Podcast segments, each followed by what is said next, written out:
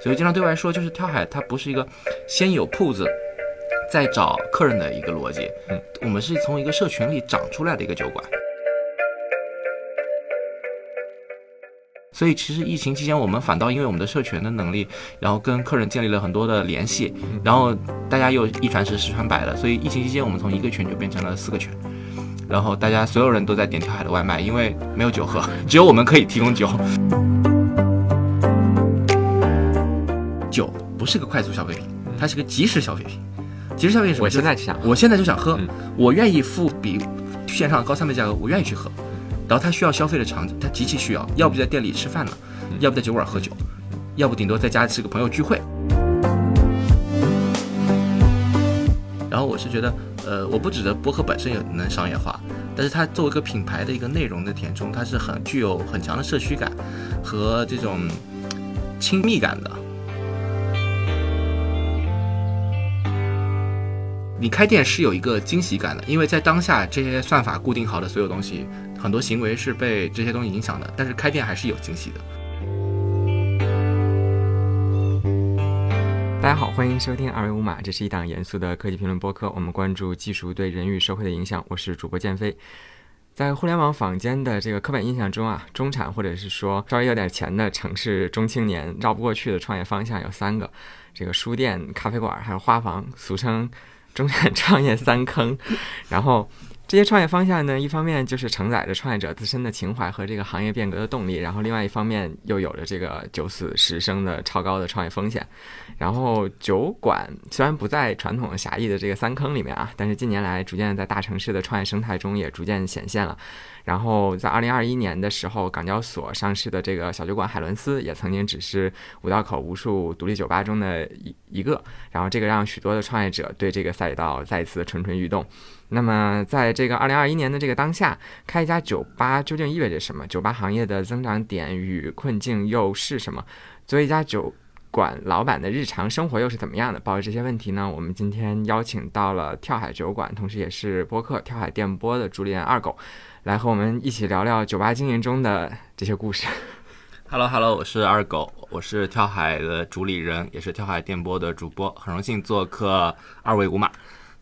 对，就是呃，听我刚才这个开场白啊，就能够发现，就是我们这个播客其实是一个偶像包袱 非常重的播客。对，但但是今天一大通险。对，但是但是我们今天这个话题其实没有那么严肃啊，所以就是还是希望二狗能够按照在自己这个自己播客里面的那个风格去发挥。嗯然后那我们就顺着来，先跟大家介绍一下这个你自己和这个店的情况吧。好呀，好呀。呃，我自己是大概一九年的八月份开始做一个精酿啤酒的酒馆，叫跳海。然后一开始其实是呃现在两年多的时间吧。一开始其实是一个纯粹自己副业喝着玩儿的一个状态，有点像自己以饭养息。然后就是因为出去喝酒太贵了，每个月要付很多钱，然后就跟朋友们一起做了一个这样的一个事情，嗯、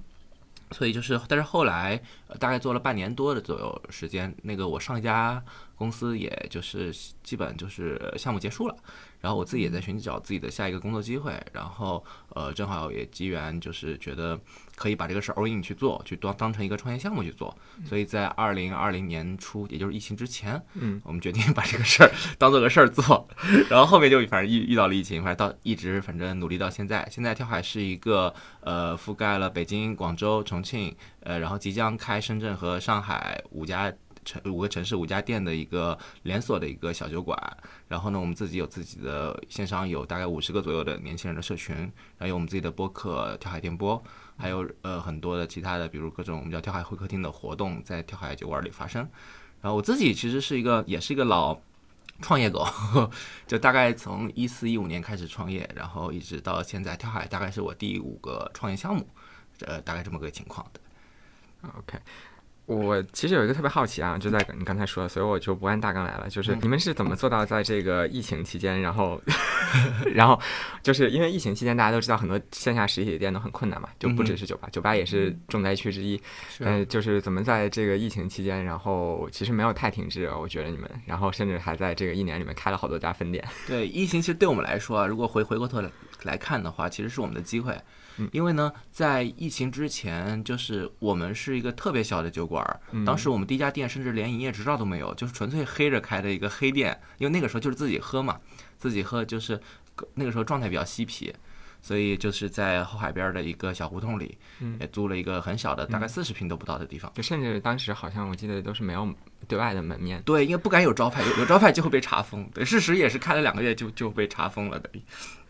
然后，所以就是，但是疫情疫情到过来了之后，我们其实是呃，反倒把我们跟一些很成熟的酒馆或者说很大的精酿的。这种厂牌的差距给给缩缩小了，呃，因为疫情之前它的逻辑其实是一个区位逻辑，就是你能不能在更好的商圈或者更好的一个拿到更好的位置，比如说你就胡同来讲，你在方家胡同，嗯，你在北锣鼓巷，然后就比如说具体的区位来讲，你是在大悦城还是在哪个附近，就是你你有足够占据足够好的区位，然后有足够多的人流，然后有足够历史呃悠历史悠久的品牌，所以就是。这是过往的，比如说北云机器啊、金 A 啊这样的，毕竟金 A 现在在 CBD 都有店嘛，对。然后我们是在疫情之之前是都是竞争不过他们的。但是呢，跳海的好处其实是在我在做跳海之前，这个要扯到之前的事儿了。我在家自己做了一年左右的一个流动酒馆，就是我自己在后海的旁边一个小胡同里租了一个 loft，然后这个 loft 带带露台的环境各方面都不错。然后呢，我就把自己家改造成了一个酒馆，这个酒馆只在每周五晚上营业。然后呢，呃，其实最早就是我身边二三十个朋友先拉了个群，然后但是我们酒馆会配各种活动，就比如说一起看当年九四红刊的魔岩三杰的演唱会，嗯，然后一起比如说看那个波西米亚狂想曲，或者是说大家一起简单组个德扑，然后打完德扑大家玩玩乐器去搞 jam，就这个活动其实是搞了从一八年搞到一九年，呃，在跳海之前我们叫二狗酒馆，对，然后。这个其实是相当于跳海第一个群，从二三十个人到五百人群满，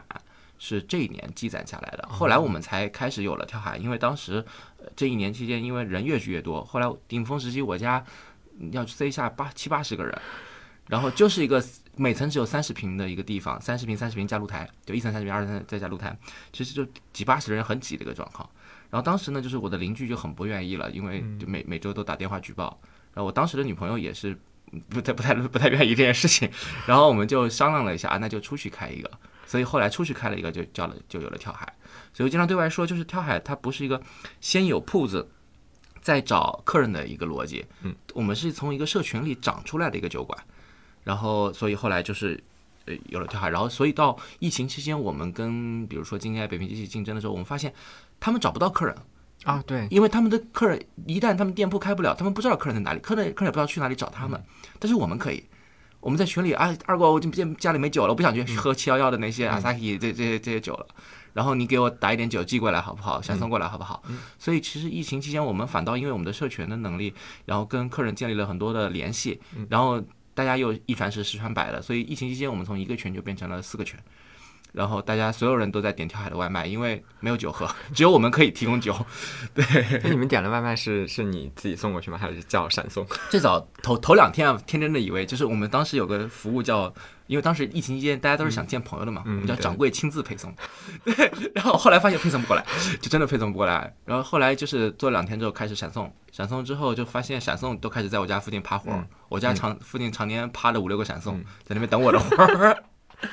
对。嗯，这个啊，这个就直接转到，其实我后来那个我在大纲里面没有提到那个，但是我后来觉得还是需要补一下，就是这个社区文化在这个经营过程中的意义，就因为。嗯，我也是，就之前有采访过很多这个连锁商业的老板嘛，然后包括其实现在更商业一点的这些，就是你像腾讯也好，阿里也好，他都在讲去怎么给这个实体商业去做社区的赋能。但你会看到，在今年其实，嗯，有很多连锁商业他上了那个所谓的社群啊，都是这个机器人用企业微信啊什么的拉一个群，然后进去里面发优惠券的那种那种社群。我觉得那个完全就是一个，你只能叫它一个群聊，那是个电商逻辑。我觉得叫。社社区电商逻辑对，然后嗯，之前就是其实这种线下零售的，能够想到和当地的社区文化有结合的比较嗯比较，或者是说他自己说的比较多的会是星巴克，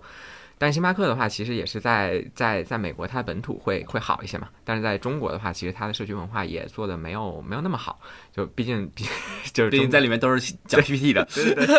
对对对所以就是还是想，就正好你刚才也说到了嘛，就是想讲讲，就是你这个社区的整个搭建的过程中是一个有一些什么样的细节嘛？呃，首先就是呃，我自己喜欢提提两概念，一个叫 bar，一个叫 pub。嗯，就我自己是喜欢 pub 这个概念的，就是 bar 其实是源于美国，pub 这个概念是源于欧洲。就美国的 bar 它是一个就是有点像你下班之后放松嗨的一个地方，它里面会有更多的电子乐，会有很多就是释放的东西在里面，就是它它会有一种上班跟下班 A B 面的那个嗯叫转换的那种那个意思，那个叫 bar。然后 pub 其实是源于欧洲的一个概念，它是有它有 pub 的前提是得有社区，然后社区是这帮人就是它是能发生人与人之间的一个连接，然后呢，pub 常常是这个社区的一个中心，或者说一个主要的人们交流信息、交流的一个枢纽、一个场所。最典型的，比如说，经欧洲的经常一个 pub，它传很多年，它是个家族开的，他爷爷的爷爷爷可能就开这个 pub，然后呢，他会发现就是这在这个社区里生活的很多人，比如说他的孩子呃进冰球拿了一个冠军，他会在这里庆祝。呃，他自己比如说今天就是升职了，他在这里庆祝。他或者说有有亲人离世，会在这里发自己的那个葬礼的邀请函。然后它其实是一个是一个社区的一个中心。所以我其实最早想做的是，因为那个时候没有很多商业考量在里面，我这纯粹的因为是我副业嘛，我想做的其实鼓楼社区的一个、一个节点，对这个词用的比较大，对，其实就是所以就是嗯、我我更想做一个 pub，做一个就是大家能够装满大家一个容情感的一个容器，比如说我们最典型的当时比较令我开心的就每个人。当时很多朋友离开北京的时候，他最后一站会选择跳海喝酒，来用来告别这个城市，或者是说他前几天呃本来是两个人来的，过几天过来跟我说，哎，跟那个男朋友分手了，然后就是跟我讲他怎么分的手，然后现在一个人怎么过的，我会很喜欢这样的交流和这样的情感。然后呢，这是他还就是选择做一个 pub，这是我们最初就就是我们的价值取向就往那个方向走。然后至于怎么做，其实本身就是我我自己是一个比较喜欢热络和活络周围朋友的一个人，我经常叫朋友喝酒。一开始没有开酒馆的时候就是这样做的，所以其实从我开始就是形成了这么一个最开开始是以我为中心的一个朋友圈子，所以大家自然之间他聊的或者说他整个热络感就会比纯粹的我在吧台后面打酒打交付给你一杯酒，你饮用完然后走人，这个关系要要要多得多。我们会互相帮助，会互相就是分享彼此的生活。然后后面就越来有了越来越多的人加加入，包括我现在现在自己不在店里的话，就是我们有自己的店铺的主理人，甚至有我们的我们还发展了一些自己的社群组织，他们有自己的 KOL。然后其实我是喜欢这种这种人与人之间的亲密联。好消息，好消息！二维码建听友群了。为尽快回笼粉丝，所有主播上班摸鱼陪您聊。进群还能了解二维码最新活动动态及选题展望。进群请认准微信个人号“二维码全拼”，二维码全拼，马小二恭候您的到来。理解感的。对，这个就回到一个我最开始准备大纲里面就非常无聊的一个商业的问题了，就是选址的问题。因为我其实呃有一个困惑啊，就是像这种这种嗯非常做就是在地社区文化的这种选址的话，它其实和一般的那种商业的选址应该是不太一样的。然后包括像呃你刚才提到，就是说想做一个鼓楼的 中心的一个节点。但是我我理我理解，好像鼓楼那边现在的就是当地的那个本本本本地人的社区的那个文化，好像和这个酒馆的气质好像又不是特别一样，因为、呃，就其实现在的年轻人大多数也也不住在二环里嘛，就北京。呃，不是不是，我说的鼓楼社区其实不是生活在胡同里的大爷大妈，嗯，其实是生活在胡同里的年轻人，嗯，就是嗯其实比如说，比如我们，比如北锣鼓巷的嗯。方家胡同的很多酒吧，其实是靠这帮年轻人在养嗯养活着。我们鼓楼是有一个自己的社区的，OK，是有个有点就是可能你不没有住在那边过，对。对对，其实我就比如说北京还有社区，比如我觉得青年路是有的，嗯，望京那边是有的，嗯，其实这几个地方都是可以去开的，只是哪里有社区，哪里有真正年轻人在那边生活，呃，发生比交互这个事儿是比较重要的。再比如说，我们是不会说开在朝阳大悦城一楼，啊，呃，这种就是首先第一个算不过来账，嗯，就是我开肯定开不过巴奴毛毛肚火锅，对。对，就是餐饮还是它的坪效会高一点，对，因为我们这个就是还是是酒馆嘛，所以我会选择有社区，并且最好是一二流商圈的相对三流位置吧。其实这个故事海伦海伦斯是这么讲的，我觉得这个在这个层面是合理的，对，因为就是大家去喝酒还是愿意曲里拐弯走一走，但是你要是打车跑太远，还是不是很愿意，对，对对，就最好的状态就是你喝完酒二十分钟之内能到家，这个状态是比较好的。刚才也提提到这个就是算算账的这个问题啊，就是作为酒馆作为一个生意的话，就具体到咱们这边的话是精酿酒吧这个作为一门生意的话，它的主要的盈利方式最最主要还是卖酒，最最主要还是卖最主要还是卖酒，嗯。就是因为酒是至少是这个，至少以以店店铺为例哈，嗯酒至少是占营收百分之九十甚至百分之九十五以上的一个一个东西，因为我们是没有选择去做很多的餐，嗯然后其实事实证明就是餐也没那么容易做，首先需要一大块厨房，嗯，厨房就很占硬地儿性的规定，对，然后呢，一旦到动餐，其实你的铺子的要求就不一样。嗯，呃，经常对于呃，就这也是业内的一个事情啊，就是我们分大餐饮跟小餐饮。就是大餐饮的话，你那种可以起明火啊，可以餐饮的资质的要求会全会难一点，相应的铺子的价格也会贵。有些铺子是可以做大餐饮，有些铺子，比如说打个比方，这个十块可以做大餐饮，但是同样面同样面积同样地方的，它可能是八块就就可以开酒馆。所以就是那些大餐饮常常就是被火锅店啊，呃，被这种涮肉馆子啊，被这种就是各种炒菜馆子去去去拿了。然后我们其实是选择做那些，我现在拿地会优先拿拿铺子会优先拿那些可以做小餐饮的地方，但不可以做大餐饮，这样会便宜点拿。这是从先决的这个商铺的性质来讲，对。然后另外的话就是呃刚刚说的厨房的运营也是一个很麻烦的事情。你常常发现餐你很容易流水做的还可以，但是你罚下来你的净利是很差的，因为厨房常常需要很多人，我们看不出来的。一个厨房就是这样，我有朋友开了一个重庆一个，不是我们是另外一个也不错的一个精酿酒馆，他比如说啤酒的流水能到二十万左右一个月，然后呢餐能到十万，但是他那个餐厨房里就雇了八个人，然后这基本餐是不挣钱的，然后再加上它的各种原材料的损耗，你的对就是酒酒的供应链是比较容易的，但是餐的供应链是很繁杂的，而且是具有时效性的，对。你一些菜今天卖不完你就坏了，对。对。我们之前也有和一些餐饮的老板聊过，就是他们会觉得，就一年到头他都算不清楚自己到底是赚了赔了，对。这种情况。所以餐饮其实还是现金流生意，就有现金流是比较重要的。那其实这样看来的话，其实酒馆确实不太和那个创业三坑那三家三种还是不太一样。真不太一样，我我对我我是不可能去开咖啡馆的，观众跟你说。对，因为因为因为那那那三种就是，嗯，确实就是它虽然叫书店，但是不靠书赚钱，独立咖啡馆也很少，纯靠咖啡来能够占到百分之九十的收入，这个也是比较难的。而且咖啡馆，我据我了解啊，就是咖啡的生意是个 to B 的生意，你知道，除非你是做做瑞幸这种，那是另外一个逻辑了。啊对对对你做啥就是跟小面是一样，就是它是那套逻辑。但是你做咖啡的话，我觉得这行业 to 做 B 的挣钱的嗯，做活动，然后不是不是嗯，这个行业里是，你跟靠卖咖啡是不可能挣钱的，就是你用屁股都会算出来这个账。但是呢，这个行业有很多不缺钱的人想开咖啡馆，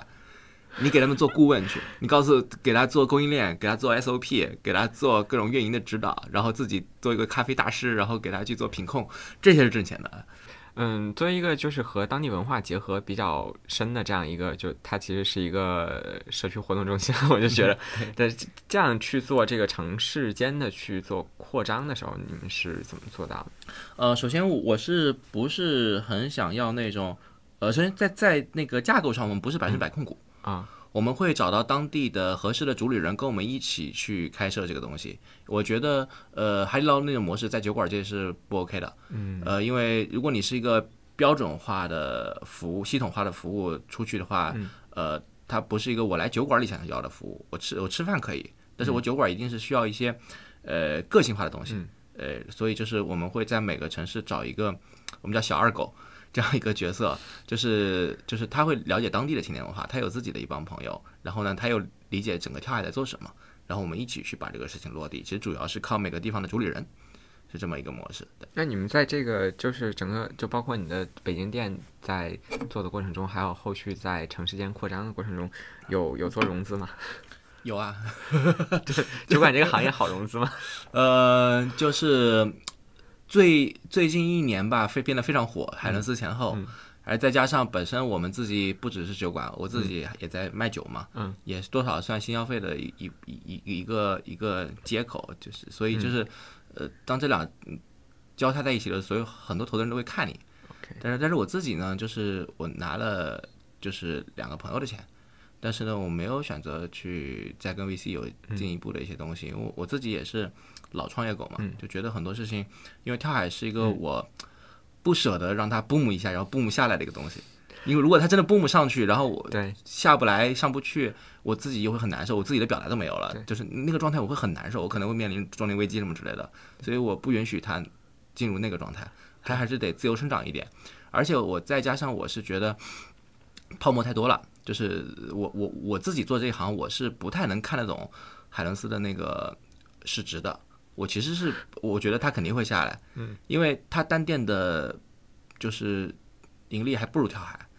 然后就是所以就是然后我大概能想象它是怎么样的一个情况，然后这样的店它都能给到七八十倍的一个一个 PE 的话，就这个这个事情是比较那个是那个啥的，比较比比较比较扯淡的，我自己觉得哈。然后所以呢，我并不想，呃，同样的我如我也不需要不想以这个价格去拿这个钱，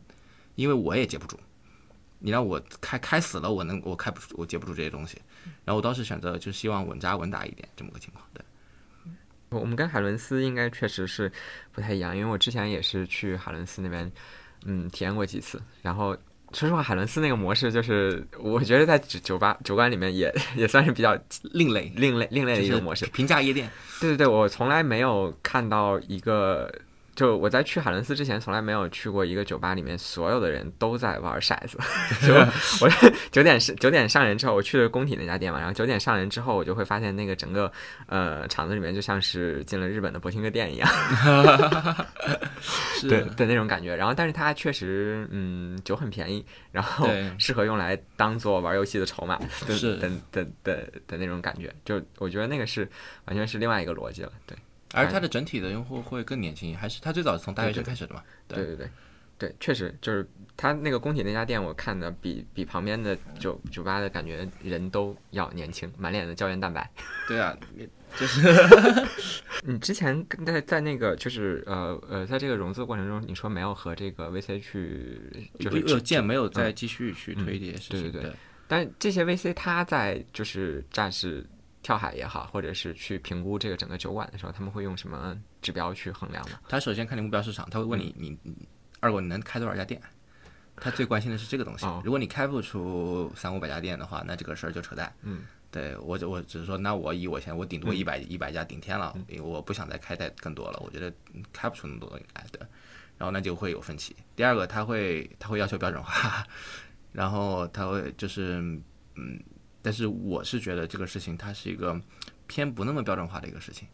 所以就是嗯，然后第三个他会希望他更希望我们从呃酒馆切到呃品牌那个层面去，嗯，就切到就是比如出自己的酒，嗯，然后变成一个拉面说这样的一个啤酒加拉面说这样一个东西，嗯，然后后来自己我自己发现这套逻辑也是不 work，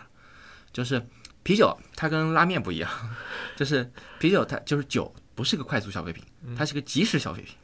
即时消费什么？我现在就想喝，我现在就想喝，嗯我愿意付比这个高三倍的比线上高三倍价格，我愿意去喝。然后他需要消费的场景，他极其需要，要不就在店里吃饭呢，要不在酒馆喝酒，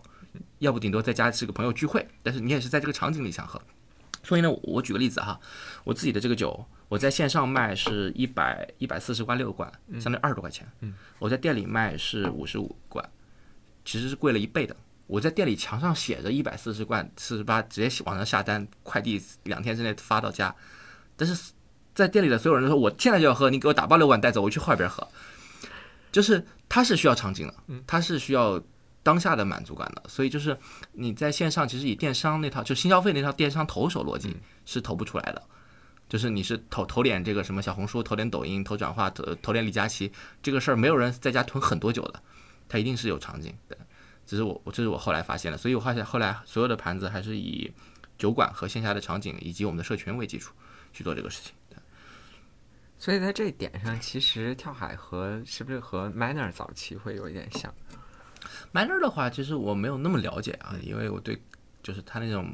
模式没有那么了解，但是我猜他比我们更轻一点。嗯，他其实对他他讲的是一个最开始其实店很小，很小包括现在也很多店也也都很小，就像跳海比比跳海第一个店还小，就是一个咖啡站的那种感觉。对，我明白，就是它是可能是一个卤味店旁边有个档口是卖咖啡的，嗯它其实是一个，我觉得是一个怎么说呢，也是个把一个本来没有空间价值的一个地产的一个商铺的一部分，把它发掘出来，然后去做这个事情，其实也其实挺有意思的，从那个故事讲起。因为我我之前在上海 Manner 和北京的北京 SKP 和海淀的 Manner 我做过对比，我发现就是北京的 Manner 还是比较标准化的，就这个这个这个说了可能 Manner 会比较比较生气，但是我觉得北京的 Manner 和 Lucky 没有什么区别，是啊，但是但是你开到最后一定是这个逻辑。对对对对对，但是嗯，上海 Manner 就还不太一样，就你会发现上海的 Manner 店虽然很小，但是有人在他的门口站着喝咖啡聊天，嗯哼，就这个这个事情在北京的 Manner 我就没有办法想象，对我也没有见过。我觉得这有两个原因啊。第一个原因是北京跟上海城市文化的区别。上海它是有足够的咖啡氛围和这种品质生活的社社区感的，它是有的。第二个其实是开到北京之后，其实 Manner 已经进进入下一个模式了。嗯，因为我觉得 Manner 早期那个有点像，我觉得那个叫商铺的尾货逻辑，就就是就是我我通过那么多尾货，就是好比你最早做做唯品会也好，还是做那个，就是我我之前我一个合伙人是做来来会的，他是做那种非好旅游的尾货。然后呢，就尾货你到一定的量级，你是没有市场上没有那么多尾货，你自己把尾货全吃完，你就必须要做正货。嗯，所以就是你是必须要像 Lucky 那样去开正经的那种店的。所以其实开到北京已经进入他拿拿完徐新的钱到了下一个阶段了，其实是你必须要走这条路。那像呃像跳海的这个模式的话，对，就是如果你自己预估的话，它大概它的终局会是一个什么样？终局，就或者你自己想，它跳海最佳的状态是什么样？呃，全国有个五十到一百家的一个店铺，然后呢，在每个城市，它是一个城市年轻人的一个据点，一个中心。你提到跳海是这个城市最有意思的年轻人都在这里，然后呢，他有自己的社交的地方，线下是我们的店里，线上可能是我们在在我们的社群，它有自己的社交的货币，比如说我们现在做自己的一些积分，一些这样的东西，然后它有自己的活动跟内容。比如落地在线下的活动，线上的播客内容，线线下的各种，比如说呃运动啊、打球啊这些，包括相亲啊，甚至包括观影啊，就是我我们有个我们有个概念叫跳海会客厅，嗯，就是我们希望跳海酒馆是每个人自己的客厅。我举个例子，就是我们过往，呃，就是有一个朋友他是苹果的设计师，他自己喜欢拍照，但是他拍照从来没有做展，他并没有觉得那么好，但是他第一个展是在跳海做的。的当天把跳海酒馆所有的墙面都给了他，他在跳海做了自己的第一个摄影展，他说好开心啊，我终于能在跳海做，就在一个地方能干做自己的摄影展。嗯，包括有些朋友就是他自己弹吉他水平没有那么好，但是他想他也想表演去演出，他的水平是没有办法去 school 那样的地方演的，但是可以来跳海把朋友们叫过来。其实我我是想做这样的一个一个一个事情，做每个人自己就是每个城市年轻人自己家的一个客厅的一个状况。嗯，对，然后这是我的就是相对理想的状况，并不想说。上市或者说挣挣多少钱这个事儿，因为我我知道它的天然局限性在哪里。那像跳海这样，就是它有很多文化属性在里面去做的，然后同时嗯，就是有很多就是有有有活动嘛，然后有播客，然后还有公众号，然后还有就包括日常的这些群的运营。你们在这个整个这个运营的过程中的人力是怎么分配的呢？就是店长管一切吗？呃，还是怎么样？呃，首先我就是，比如说我们北京啊，我们北京就一个全职，嗯，就是就是我们店长，太强，对，就店长确实店里管一切，但是我们在就是我们其实上面搭了一个公司，就是这个公司是我们市场部独立出来的，嗯，就这个市它这个市场部是为跳海的品牌、跳海的产品，比如酒水，嗯，和店铺去服务的，嗯，这公司我我带嘛，然后有就就两个人，嗯，一个市场负责人，还有一个新媒体。对，然后呢，我们大量的包括，比如说我们为什么一个店长能管所有的，管管一个店，其实我们大量的是跳海的很多人会以半加入的一个方式来参与，嗯，就比如说我们有自己的打酒师 team，我们北京的打酒师一个圈应该六十多个人，现在就是大家排班，因为很多人是是想晚上过来帮忙去看店去打酒的，但是他并不能全职过来，然后呢，他每周过来一天可能是状态特别好的。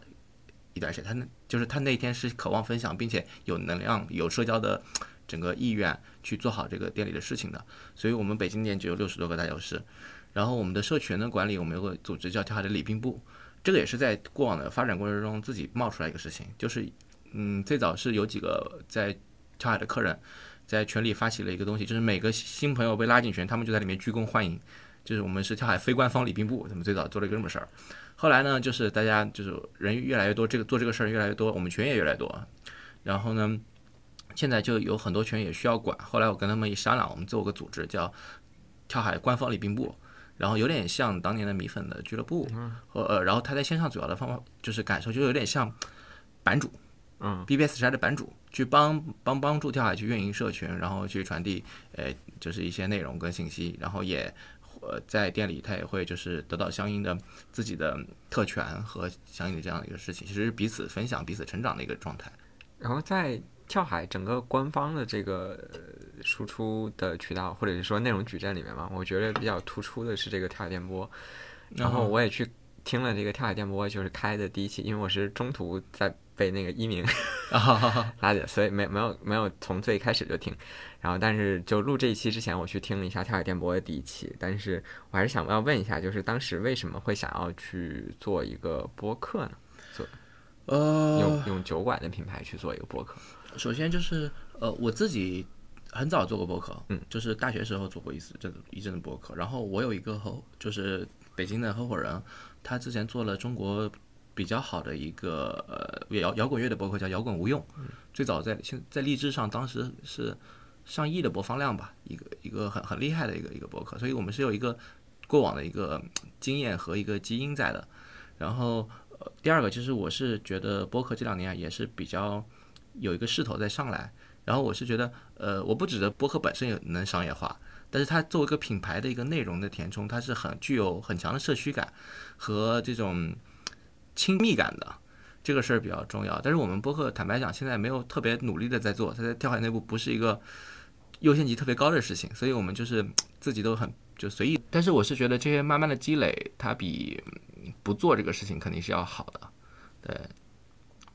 然后其实在我我我自己没有太多研究过，但是我听说在国外很多播客其实是也是一个品牌旗下他在做这样一个事情，他有自己独独特的独立的内容和嗯自己的自己的策划这样的事情，的。对，呃，对，国外国外的话，尤其是硅谷那边的话，品牌播播客还蛮多的，就是什么投行啊、科技公司，其实都会做自己的这个品牌播客，去当做和用户还有和雇主品牌的维护的这么一个、一个一个工具。就是对，因为我我我会问这个问题，是因为嗯，我觉得播客的。播客它其实会和这个线下消费的这个有可能会稍稍稍有一些有一些远，就是两个两个部分的群体，就是有可能听播客的人会会和这个就你你们有去研究过，就是你们的听众是哪些人吗？就是在跳海，就是他会认识主播的这些人，就或者说知道里面的话题在发生啥的这帮人。但是更多的人，其实外面的圈子不一定进来。其实我们现在太私密化了，嗯它有点像我们这个社群里的语音公共留言箱，因为他的嘉宾也是从跳海社群里来的。嗯然后呢，他的话题也是我们在日常群里谈谈谈论的话题，它有点像咱们这个村儿的一个广播。嗯就但是村外人是不一定感兴趣，并且不一定听得懂的一个一个状况。对，其实现在也是我们面临的一个发展的一个一个阻碍吧，算是。因为我对我觉得这个也是跳海的一个比较显著的特征嘛，就是我经常是我我通过通过朋友通过跳海重新发现自己的朋友圈，因为经常是就啊就是在朋友圈里头看到有人就哎去了跳海，然后原来你也去跳海这种感觉。对，就是就是，如果是在北京嗯、互联网啊传媒工作的人，应该应该都会包括虚拟货币。对，包包括虚拟货币行业的人，应该都会在朋友圈里面刷到过刷到过跳海。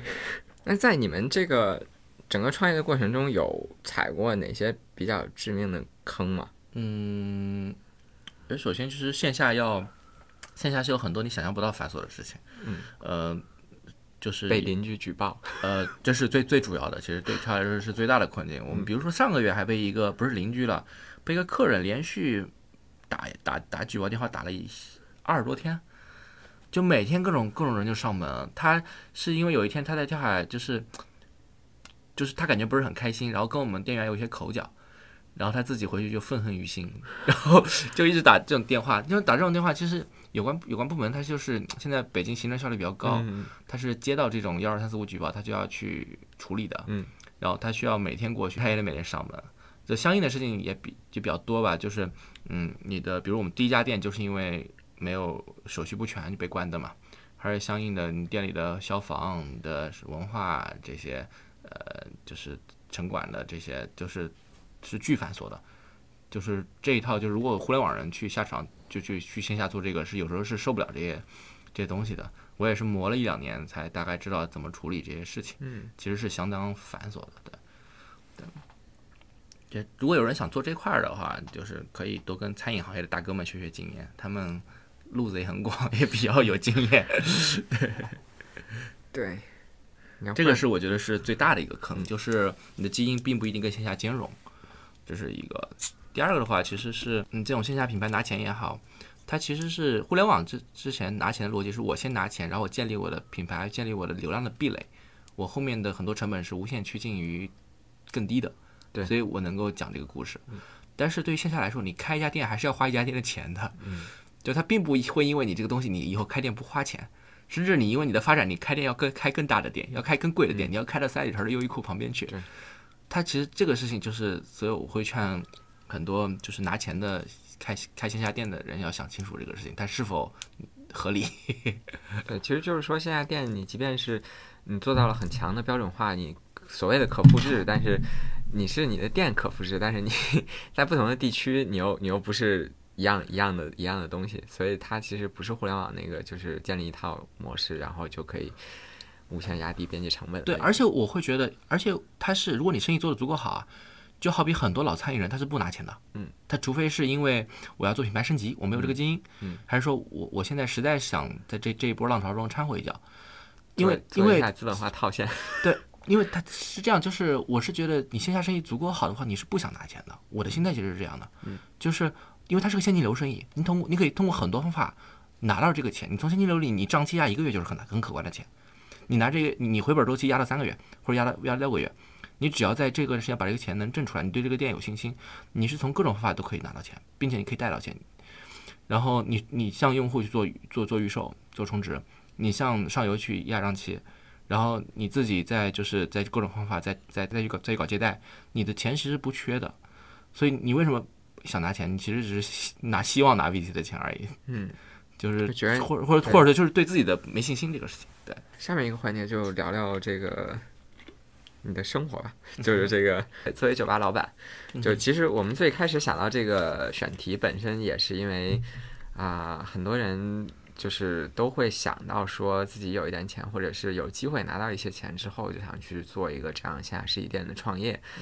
就酒吧是这两年开始的一个风气嘛，然后这个之前的就是这个，也刚才也提到了，就咖啡馆、书店、花店这种，但是就大家都知道，这个这个就一方面是这个创业的成本其实风险是风险是很高的，另外一个就是其实也没有太多的人去仔细的讲过，就是作为一个 线下实体店的老板每天都在做什么，所以大家就没有创业的人，大家都会有这样一个幻想。嗯，来戳破一下这个幻想。首先我我觉得这就是还是跟咖啡不太一样，嗯，我们这个更痛苦一点，嗯，咖啡至少你的作息是正常的，嗯，就是你做开开咖啡馆、开花店、开书店，你至少是像一个人正常人一样，就是比如说上午起床，晚上睡的，嗯，如果你要酒馆的创业的话，你要做好我起来就天黑，然后睡睡觉的时候是天亮的一个准备。这个是最对于很多人来说最大的一个挑战，尤其是你自己还要在早期看店的一个情况下。我也是大概在经历了小一年的情况下，看了一年店，实在是熬不住，因为你还是希望有一个正常的生活，而且呢，在对一个酒馆来说，它是一个反。大家大家休闲的时候是你最忙的时候，嗯，所以呢，大量比如说五一啊、十一啊，比如有一些好的音乐节，嗯，好的演出、好的话剧，我我没法看，嗯，因为就是你那个时候是你最忙的时候，你你周周六、周五、周六晚上一定是最最忙的时候，但是最好的演出往往在周五、周六晚上，对，所以就那个时候我记得我看去月空间看一个不我喜欢的一个乐队的演出，当天晚上还是跳海的那个一周年还是几周年，他们说二管居然先跑去看演出，我说我不行，我先看看演出再回来，就就这么一个状况，所以就是时间的作息是最大的一个挑战，我我会觉得。然后第二个正常的生活吧，就是就像我说的嘛，就是基本睡到下午肯定是下午洗，就是就没有什么午饭了，这个谁说？然后呢今，天下午两点来录音，是不是已经没有没有，非常早？我现在已经出来了，就是我大概有一年现在是个正常的状态，因为我自己不看店了。啊，我自己我们有我们的店长嘛，然后我自己其实当一个正常的公司运营在在做这个事儿，所以就是我我就说我最早的一个状态了哈，嗯，就是睡到下午，睡到下午醒，然后头是发胀的，是可能头一天的宿醉还没有醒，然后随便吃点东西，然后想想今天要干啥，一定要在呃六点，因为我们六点是开门的，六点之前，比如你的衣服啊什么东西，把家里打扫干净，把你的私事儿处理好。然后如果要工作的话，这是你有限的，比如你两点起，两点到六点之间是你有限的跟白天，比如说你要跟品牌谈合作，你只有在这个点，人家下班之后不可能再对跟你干啥了，所以这段时间你要处理好这块的工作。到六点之后，如果你在店里看店的话，它就是一个不受你控制的一个时间了，就是基本六点六点到两点也是八个小时，也是也是我们叫八小时上班制，六点到两点，其实这八个小时就是你不会没有大段时间做一些事情，你会有小的碎片化的时间做一些，因为不太忙的时候，比如说六点到八点还没上人的时候，八点到十点基本上最忙的，十一点之后会相对也休息一点，但那个时候也比较疲惫，对，所以就是你没有大块的时间做一个事儿，然后呢就嗯会见很多朋友，然后说很多话。见很多酒，然后所有人都会问你跳海这个名字怎么来的，然后你怎啊，么想的？我今天居然没有问这个问题，讲。一会儿讲这个问题，真的回答了好多遍。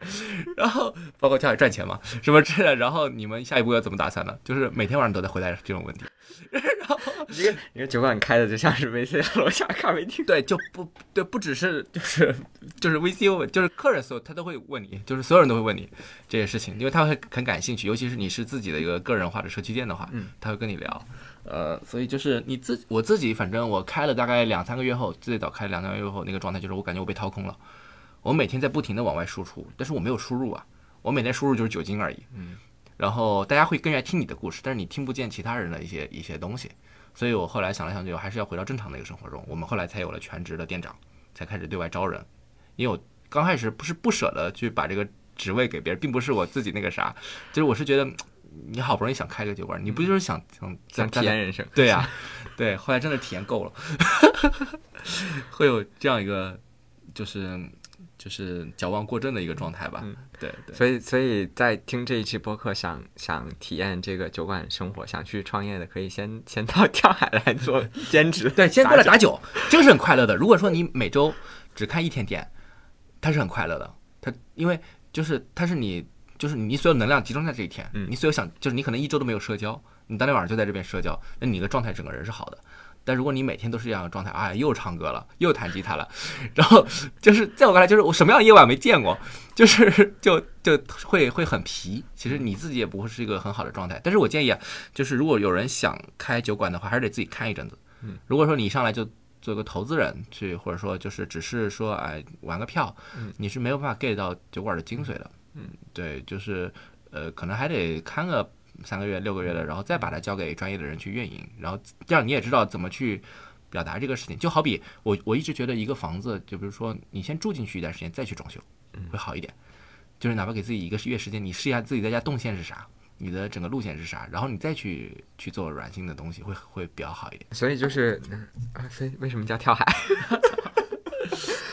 就是最早的从二狗酒馆时期到跳海中间那一段时间，我们在签第一家铺子了之后，我们去跳了后海，就是喝多了，哦大家一起就是跳了后海，然后就后来就得名跳海。但是呢，就是跳跳海这名字，除了具体这件事情，我们当时也想了很久了，是觉得这个名字能够代表比较年轻的一种态度，就是你只有很很很不顾一切、很朋克的一个状态，你才会做这个事儿。我们当时跳海是不知道后海的水有多深的，嗯。就我还不会游泳，就喝多了就死死球就死球了，就散球，就就就那种感觉，你知道吧？就我他他是代表年轻的一个状态，然后你再往上提炼，其实是这种追问或者反叛，一种对对对世界的对抗，会有一个这样的东西在里面。然后再往现在品牌又变得更温和一点了，它就是就就是你在可能可以想起很多海边很很 chill 的状态，放着一些沙滩音乐，然后这样的一个状态，对。OK，你刚才你自己提到的，大家问的第二个多的问题是，跳海是现在赚钱吗？赚钱啊，肯定赚钱啊、就是单店和整体都赚是吧？我们的平效是比奈雪都要高的，是比奈雪都要高，但是不如喜茶。然后就广州是最好的，广州是广州、北京都是很好，重庆现在刚开，还在一个爬坡期，但是重庆那边品牌又特别好，对，所以就是我们就业务不只是酒馆了，还有线上的酒水啊，就是也会接接一些品牌的合作啊这些东西的，对，所以就是我至少就是嗯是可以养活团队，并且自己还过得可以的。嗯。你觉着什么样的人会比较适合去做去去开一个酒馆呢？像我这样，就是相对，你至少有一点社交牛逼症，嗯，就是你得愿意见人，不然你这个对你消耗是巨大的。我觉得我我是一个很愿意见人的人，但是我常常也被消耗，所以就是，嗯，你需要有一些表达能力，然后呢，就是这一块儿，另一块儿我是觉得需要有经营能力，嗯，你得看得懂数据，得得对成本比较敏感，得知道这个今天究竟卖了多少杯酒，卖了多少钱，你的成本来源于哪几块儿。如果我你前一前一前一块技能很好，后一块技能不行，你会做成一个，你会不自觉的请很多人喝酒，然后呢，你会就会 开成一个对只存在半年的酒馆，对。然后，但是如果你只会后一种技能呢，你就会变成一个没有表达的酒馆。对。对，就变成那种很商业，那还不如就还不如开个餐馆呢，或者说你投个餐馆，或者是投个就就加干个啥盟一个那种。对啊对对，所以就这两个特质会比较重要一点，这两个组合在一起会好一点。我自己是觉得，就是开一馆比较大的好处，是因为是你自己，因为酒馆用 BP 的逻辑是它是个线下流量入口嘛，嗯，对对对你个人来讲，其实它也是个线下流量入口，就是意味着你自己是个开口的状态，你的社交圈会不停的扩大，你会永远就会认识新的人，然后你又永远听到比较新的观点跟新的话题，这对你个人的成长或者你自己的一个状态是好的。如果你当下是是一个开口的状态，你也是开口的状态的话，那那你在酒馆它是个开口的，它是好的。所以我会觉得这是作为酒馆老板最好的一个点。你比如说我们玩游戏啊，小时候玩什么英雄无敌那种，酒馆里就是一个你招募英雄的地方，是一个你买英雄跟他就领任务的一个地方。所以事实中酒馆现在也是这样，就是你很多嗯社交的可能性和你将来的呃说的浅一点工作机会，嗯呃甚至你的恋爱机会，甚至你的其他你对人生的新的综信息跟综合维度的一些观点的分析，其实在这里会比较有帮助。就这个这个是开酒馆你自己觉得最大的收获吗？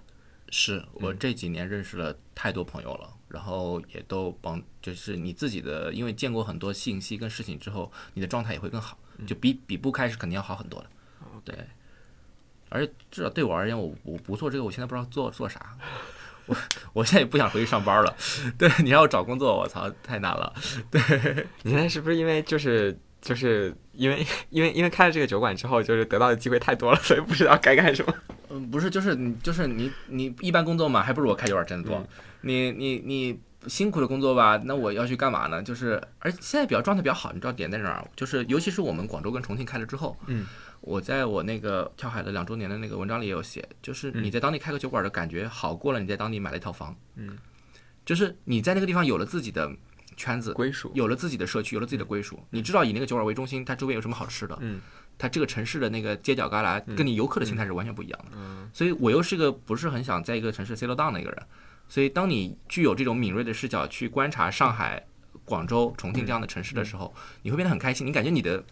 你的胸怀会变得更大，对。你的可能性会增多。对。我我现在的生活就是我在广州住半个月，我去重庆住半个月，我在北京再带的团队，就是会比较自由一点，这个状态是好一点的。对，反而是说那个，就很多人就想着要去其他的城市，就在北上广深的，嗯，年轻人有的说说可能未来想要去其他的城市或者二线城市生活，然后就早早的在那边去买了房，就在其他的城市买了房，就和自己的工作不在一个地方。但是其实他直到买房很久之后，他对那个城市都是陌生的。对啊，确实是这样，因为他也他也没有他也没有理由，他除了每年去查一下房之外，他也没有理由过去。是的，对。啊，那就是在你见到的，就是新认识的这些朋友，还有包括就是每日见到的这些客人里面，有没有什么让你印象深刻的人或者是故事？嗯，就我讲一个早一点的一个时候，其实我们第一家店的时候，嗯因为那个时候我还天天看店，所以印象比较深刻。嗯那个时候特别逗，那天是我们刚被邻居第一次举报，嗯然后又特别紧张，嗯然后因为刚来一杯城管，然后我们嗯就刚准备宣布当天那个就是不营业，因为我们那个店比较就是惊弓之鸟那种。然后呢，那个时候接了个电话，他说我们要来十来个人，然后呢都是自己人，看你们能不能包场。我们一听这好啊，正好我们也不想对外营业，然后就包场。我说可以啊，然后就是一个女是个女生打的电话，我们也没想多少，嗯，然后过了一会儿来了就是十来个人，其中有两个是他们他们女秘书，那些人就一人一辆 G L 八。过来，你知道吗？就就那种，就然后在在门口轮流下车过来，然后进来说这么小，然后呢把里面最贵的酒拿出来，然后我们说最贵的酒是两百多的，就两百多的，那行都都都打开吧，然后然后那俩女秘书就对他们有吃的吗？我说没有吃的，只有酒。啊，去旁边店里买点瓜子儿，买点那种，就开始感觉开茶话会，你知道吗？然后呢，听他们聊，还听他们是他们证监会发行部的，就一帮人，还有各种，就是就就那些人，你知道吧？然后到店里，然后喝得很开心，喝多，因为他们也会跟我们聊天，觉得他们会很好奇你们几个年轻人在这种北京这么小的一个房子里在干什么。因为我后来了解到是他们女秘书一查到大众点评上有这么个店，嗯，因为那个我们当时西城区大众点评评价榜排名第一。嗯，所以他们会觉得这个店就是他们他们秘书会觉得这个店比较好，嗯，才带他们过来，嗯，带他们过来，他们就就是喝得很开心。我们一直在放摇滚乐，嗯，然后我就想来这帮人肯定听听崔健，然后就给他放崔健，放崔健，然后他们看到墙上我们当时搁板上放了一个夏普的八零零的一个录音机，那也是他们年代的东西。我是自己喜欢收磁带一些东西，嗯。然后他说小伙子把那个录音机拿出来，然后就把那个录音机拿过来，然后用录音机给他们放一无所有。然后他们就疯了，你知道吧？然后发现谁都是，就是当年都是听过摇滚乐的，就是就唱一无所有，然后就特别好。然后他们会跟你说，就是当年就是他们是，比如说有好像有个女生家里结婚就要买这个录音机，没有买得起，然后后来就就因为此就跟那个女生断掉了。然后现在这个就就就讲了很多这样的故事，起来了。对，然后还有一个就是，我记得还有一大哥加了微信，他说他孩子跟我差不多大，孩子在纽约学艺术，说在纽约回来之后一定要带他过来，再跟我聊聊天，然后这样的东西，我会觉得就还挺有意思，挺魔幻的，这是我印象最深刻的一个一个晚上了。对你不知道，就是就好比就是嗯，有个电影叫《独自等待》，不知道你有没有看过，是那个呃翁世贤的一个吴吴吴世贤的一个。一个一个片子，里面是夏雨跟李冰冰演的一个很早期的北京的一个青春片，挺有意思。它里面讲夏雨在开一个古董店，说你永远不知道下一秒门口进来的是谁。它里面一个一个就是是不是你未来的妻子呢？然后后来后来那个袁泉就进来了，然后反正就挺有意思的。就是你开店是有一个惊喜感的，因为在当下这些算法固定好的所有东西，很多行为是被这些东西影响的，但是开店还是有惊喜的。对，就是你不知道谁会进来。对，而且而且这个这个故事里面最巧合的是，就是他他们之所以来到这个地方，是是因为大众点评的推荐。就就就理论上来讲，就是就是这个故事，如果要是俗套一点的话，就是后续可能是就是你会觉得就是他们他们也他们也理解不了跳海，然后跳海也没有办法服务好他们。就这个是有可能是在当下这种算法时代有可能出现的问题，就是他他以为这个店是对某一些人好的，然后就把它推给了某一些人，然后其实。是一种是一种闯入，就对双方是一种闯入，但是没想到就是这群人闯入了之后，发现就彼此找到了共鸣，对，挺有意思，对，反正就是，其实开酒馆也是你你需要跟客人以各种方式建立共鸣的一个过程，对，你会如果找得到的话，会觉得这种东西很很挺好的，对我会觉得，呃，为什么我会觉得开酒馆会很疲会很累？我有时候觉得跟很多客人就是一晚上的亲密关系。你会在彼此会 share 很多你平时跟朋友都不会 share 的话题跟观点，然后所以你需要很充足的能量去应对这样的事情。对，就我们其实是个比较奇葩的酒馆，就是我们严格意义上其实我自己在在做一个类似俱乐部一样的东西，我自己会觉得，然后希望就是各位在各个城市没有就是想做的想加入一些好玩的组织，想让自己生活没有那么无聊，然后想认识更多有趣的人的人，可以都来跳海玩一玩。我们有很多，呃，不对，最近我们做了一个东西叫跳海游乐场，就是我们把我们的现在已经有了三家店和未来的两家店，一共五家店装在这个游戏里，就是有我们每个人进门会有一个护照，护照里各种游戏规则，然后你可以有很可能小任务，你可以去完成。就玩里有很多 NPC，去比如我们的 bartender 可能是 NPC，还有很多自己的客人，还有领部的人，比如我在我也是 NPC，我兜里有个章，随时可以，如果你完成这个任务，可以给你盖章，然后盖完章之后，就当然。以后线上可以，可能你有个自己的 FT 什么之类的，我开玩笑，就是这个会挺比较好玩，就把喝酒当做一个游戏，这个大家可以去跳海玩一玩，这是我们最近在做的一个事情，就包括我们有收集嘛，就是你去三个城市都都去打卡，然后呢，包括在先上去做一些事情，然后你还有个不同的支线任务，可以成为资深的酒客，那也可以完成一些任务，可以成为礼宾部的成员，加入我们的就是我们跳海的 BBS 管理员，就是你有相应的任务可以成为那样的人，那你可以加入打酒师队伍，然后你完成那样的任务可以成为打酒师，你甚至还可以加入了跳海做我们的就是同事，就是它有护照上都有很详细的路径，也挺好玩的的。感谢二狗今天和我们的分享，也希望北京的疫情缓解之后，大家都能有机会去，呃，跳海体验一下。呃，跳海现在也没有关啊，对，不止北京，现在还有重庆和广州，对然后还有即将的深圳和上海，深圳和上海店。想要做酒馆创业的，然后可以先去兼职体验一下，对对对 对，先不要先不要着急，先去体验一下这个生活，自己究竟